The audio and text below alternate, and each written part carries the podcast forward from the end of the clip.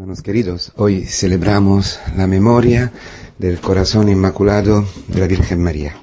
Y el Evangelio es fantástico. Es un Evangelio que habla a todos nosotros, a los hijos, a los padres, eh, las relaciones familiares que son las más importantes, ¿no? Porque son las relaciones madres de todas las otras relaciones. Y si estas relaciones están infectadas, todo se infecta. Las demás relaciones también se infectan. Un hijo que vive mal en relación con sus padres tendrá relaciones difíciles con sus amigos, con sus hermanos y luego también con la novia o con la mujer o el marido o el esposo.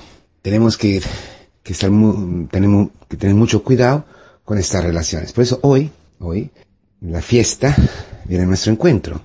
Esta memoria de la Virgen María que ha experimentado tener su corazón traspasado por la lanza, la misma lanza que ha traspasado el corazón de Jesús, desde donde han brotado sangre y agua, la nuestra regeneración, el amor infinito que ha abierto el paraíso para todos nosotros, y desde donde ha nacido la Iglesia, la esposa de Cristo. Y la Virgen María ha participado de esta misma hendidura, de, esta misma eh, herida, y se ha convertido ella también en la puerta del cielo, así está llamada, ¿no? En las litanías. Bajo la cruz estaba la Virgen María, pero había empezado María a hacer esta experiencia ya desde el momento de la anunciación, después de toda la dificultad, ¿no? De vivir el embarazo sagrado en medio de un mundo incrédulo, pero lo que hoy el Evangelio nos habla, nos dice, es fantástico, porque nos habla exactamente de la relación en la carne que está llamada a ser transfigurada. Todas nuestras relaciones están llamadas a ser vividas en una transfiguración constante. Por eso necesitamos también nosotros, como Cristo, como la Virgen María, de experimentar esta lanza que traspase nuestro corazón y haga brotar sangre, como una circuncisión del corazón para vivir libres, para poder ver en el que está a mi lado, puede ser mi hijo, como en el caso de la Virgen María, puede ser mi marido, mi mujer, un hermano, que sea, quien sea, la obra de Dios. Que cada hombre, cada persona que está a mi lado tiene que ocuparse de la casa de su padre, de las cosas de su padre. Ya que cada hombre, cada persona que está a mi lado son, es hijo de Dios.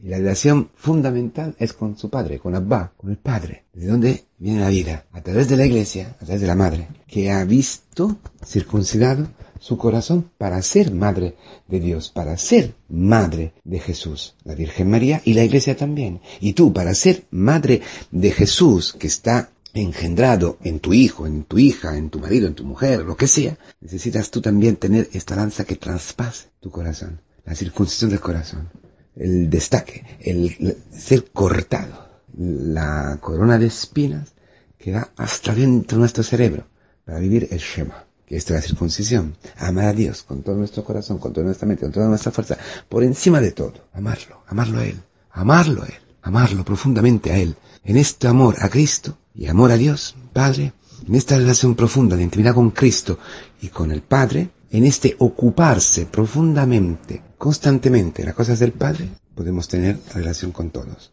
dejándolos libres, dejándolos libres de cumplir la voluntad de Dios, que se cumpla en quien está a nuestro lado la voluntad de Dios. Un padre y una madre son siervos de la voluntad de Dios en su hijo, sus hijos. Así el marido con la mujer, así un cura con, con cualquier persona. Eso es fundamental, hermanos. Por eso necesitamos también nosotros tener un corazón inmaculado.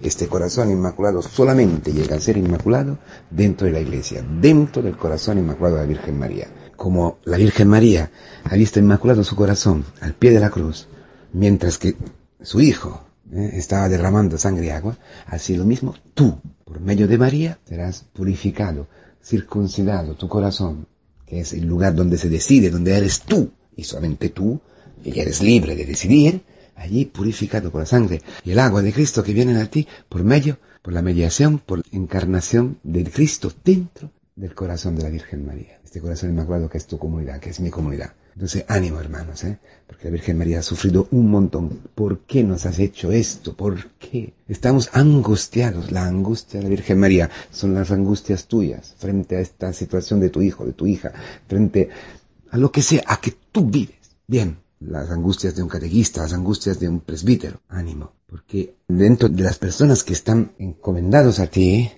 encomendados como Jesús estaba encomendado a, María y a José, está la vida de Dios. Tus hijos se están preparando a, como Jesús, en el templo, es decir, la, su, su vida, se está preparando para ser templo de Dios, para ser hijos de Dios, para cumplir la misión que Dios ha pensado para él. Y tú no lo sabes.